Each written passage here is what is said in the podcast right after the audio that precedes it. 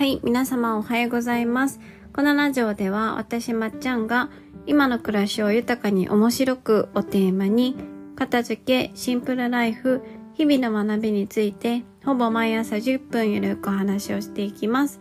掃除や片付け、朝活のお供にぜひ聞いてみてください。めっきり暖かくなりましたね。スプリングイズカミングっていう感じで、もう散歩をしながら目が閉じていくような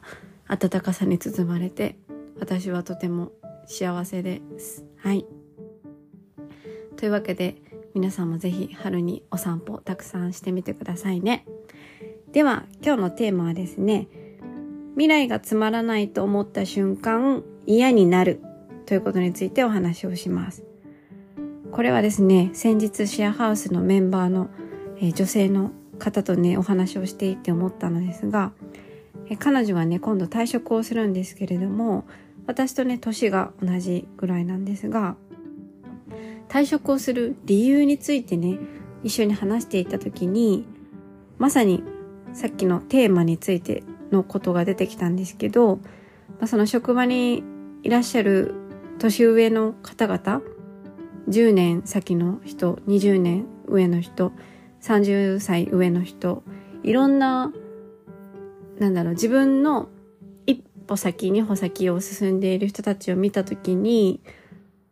これはつまらない未来が待っているぞって 思ったらしいんですよ。そう。ずっとね、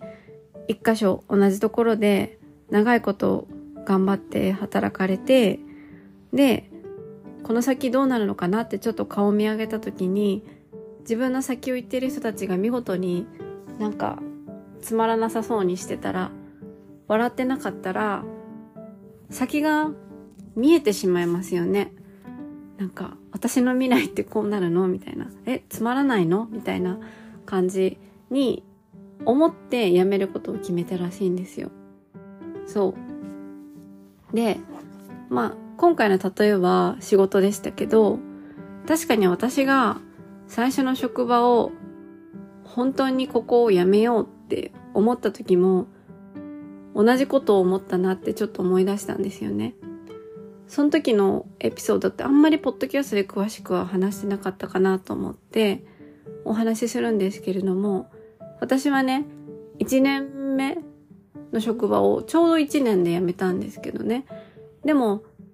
新卒1年目で辞めるって結構、なんだ、道を外れる感じとかあるし、そもそも公務員だったので、なんだ、辞めるのもったいないなっていう感じがあったので、なかなかね、しんどくても、辛くても、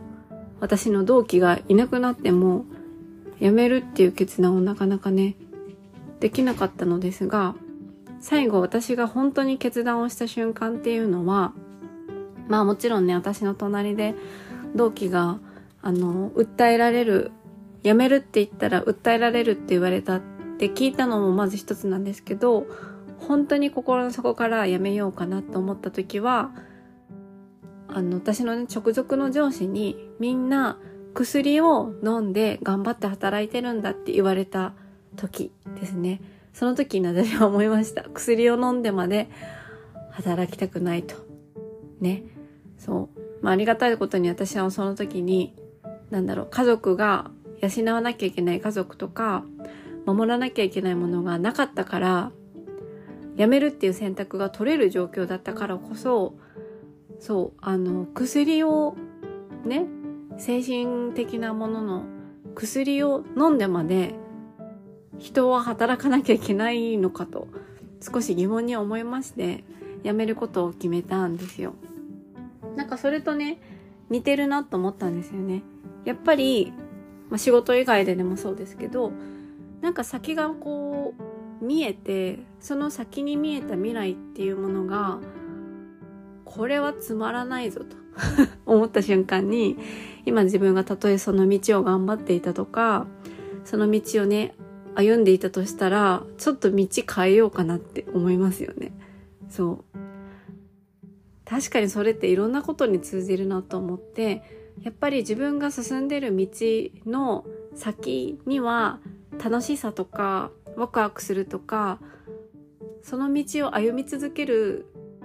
理由がないとやっぱりねあのやめたくなるしむしろ歩み続ける理由はないし歩み続けなくてもいいと思うんですよ。うん。なんか逆にねそういう未来が見えてもつまらない未来が見えても歩みを止める勇気がなかなか持てない時もありますけど未来がつまらないと思ったら歩み続ける理由って本当に私は何もないと思っていてそう、まあ、確かに守らなきゃいけないものがあった時ってそれで得られる何か他の利点があるんだったら耐えるっていう道を選ぶこともありますけど他の道で家族とか守るべきものを守れて未来が楽しいっていう道も絶対的にあるからなんか未来がつまらないのに進み続けるなんていう自分を犠牲にするようなことって全然やるやる理由ないのかなって思いました。はい。私はそのシェアハウスに住んでる女性のねずっと同じ職場で頑張って耐えて楽しいこともありながらもねお金も得て仕事をしてでも先を見た時にあつまんないかもと思って辞める勇気をがあったのってすごいなと思ったしその方でが言ってて私がすごく印象的だったのがもう頑張ったからいいよねって言ってたんですよね。なんかすごく刺さったんですよその言葉が。そう。だからなんかもう頑張ったからいいんじゃないですかってねポッドキャスト聞いてる方もなんか自分に言ってあげてください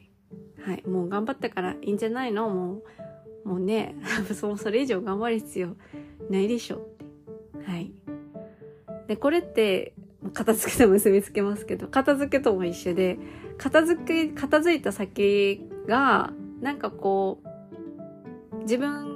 が望んだ世界とか、自分が望んだ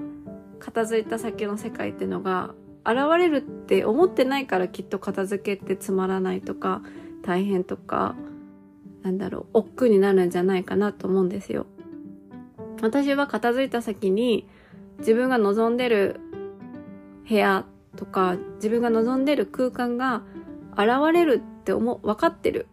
思ってる。成功体験をしている。ワクワクするから片付け続けることができると思うんですよね。そう。なのでぜひ皆さんも、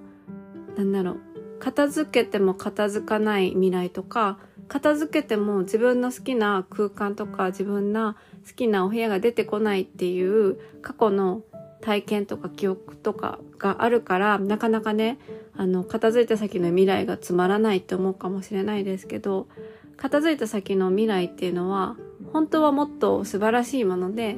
ワクワクするものなのでそう片付いた先に自分は何がしたいのか片付いた部屋でどう過ごしたいのか片付いた先にどんな感情を抱きたいのかなんかそれをね考えながら片付けをすると片付けに対する気持ちとかモチベーションっていうのは大きく変わってくると思います。はい。最近あの私のビジネスの師匠であり、えー、大好きなポッドキャスターであるさきさんがおすすめされていたあの未来記憶っていう本にもそのことが書かれてたんですけど、やっぱり未来にこういうワクワクとか何か素敵なものが待っているっていう、なんだろう、ワクワク感が人の、え原動力になるそうなので、そう、過去のその失敗した嫌な記憶とかに縛られずに、自分であのワクワクする気持ちを作り出してそう自分のなんだろうモチベーションというか原動力にしてあげると今まで億劫だったことが億劫じゃなくなるし自然に無理なく動けるようになるそうなのでそうぜひ自分が片付いた先の部屋で何をしたいのかどう過ごしたいのかなんかいろんな画像とかね。なんかなんだろう。動詞とか何をしたいのかっていうのをね妄想して妄想して考えてそれをより詳細に具体的にそう考えてそのことができるって思いながら片付けをするとねいいんじゃないかなって思います。はい。では、えー、ここまで聞いてくださってありがとうございました。今日のテーマはですね未来がつまらないと思った瞬間嫌になるでした。はい。未来がつまらないと思ったら道を変えていいんですよね。はい。では、えー、皆様今日も一日味わい尽くしてください。ではでは。